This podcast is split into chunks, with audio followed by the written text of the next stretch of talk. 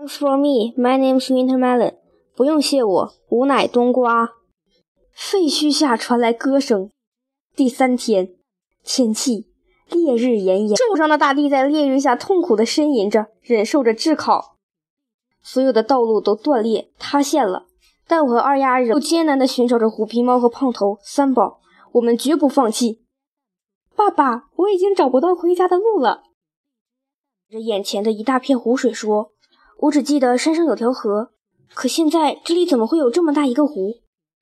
姚哥一边飞一边观察着地形，樱桃沟不见了，凤凰沟也不见了，好像所有的山沟都不见了。大地震把美丽的山川震得面目全非，坍塌的山体堵塞了，形成了色湖。山体移位，两座山变成一座山，所以原来的山沟沟都不见了。不知道虎皮猫他们在哪一片废墟上，但我和二丫已下定决心，就是一寸一寸的找，也要把他们找到。我们现在所处的这片废墟，在大地震前好像是一所学校，因为我们在废墟里发现了书包、铅笔盒，还有课桌、黑板。我叫了几声，二丫把耳朵贴在地上，仔细地倾听着废墟下面有没有回应。爸爸，我好像听见有人在唱歌。我怀疑二丫产生了幻觉。这场大灾难让人们悲痛欲绝，谁还有心情来唱歌？我问二丫：“你听到的一定是哭声吧？”“不是哭声，是歌声。”二丫十分肯定地说，“而且这是欢快的歌声。”我把耳朵贴在地上，仔细地倾听。果然，我也听见有欢快的的歌声从遥远的地方传来。我们朝传来歌声的的方向飞奔而去。歌声越来越响亮，越来越响亮。我听清楚了，这是一个小姑娘的歌声。她唱的是：“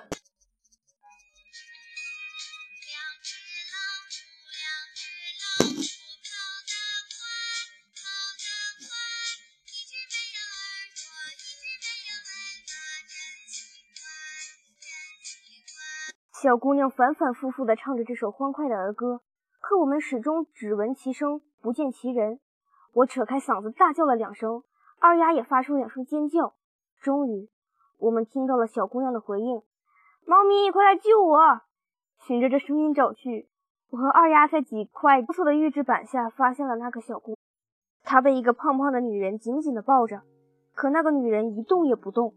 我用嘴去碰了碰那个女人，发现她的身体又冷又硬，显然她已经死去多时了。小姑娘只有七八岁大，满脸泥污。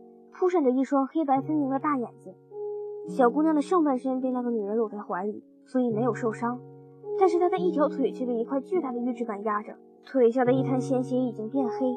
毫无疑问，从地震发生那一刻起到现在，小姑娘已经在废墟里待了三天。我看见小姑娘的嘴唇干裂了，便赶紧让二丫去找水。我想让二丫像给那个婴儿喂水一样，用尾巴蘸水给小姑娘喝。二丫找水去了。姚哥飞出去找橘黄色衣服的搜救队员，我独自守在小姑娘的身边。小姑娘把她的脸紧贴在我的身上，我的身体给了她温暖。我伸出舌头，一下一下地舔着小姑娘满是泥污的脸。小姑娘的脸很快被我舔干净了。我发现小姑娘长得非常漂亮，她那鹅蛋型的脸格外精致。她左边的脸颊有一块乒乓球大的紫印，那是她的脸和抱着她的那个女人的脸长时间贴在一起后留下的。我猜这个已经死去多时的女人，一定是这个小姑娘的老师。二丫找到水回来了，她把湿漉漉的尾巴伸到小姑娘的嘴边，小姑娘吮吸着尾巴上的水，苍白干裂的嘴唇渐渐的红润起来。谢谢小猫咪，我现在又有力气唱歌了。小姑娘轻轻地拍了拍二丫的脸，她又转过头来问我：“你知道我为什么要唱歌吗？”我摇摇头。如果她哭，我倒是能明白其中的原因。那是因为他的腿流了那么多血，一定很疼很疼。小姑娘似乎看出了我能听懂她说的每一句话。她说：“我不停地唱歌，就是为了不让自己睡着。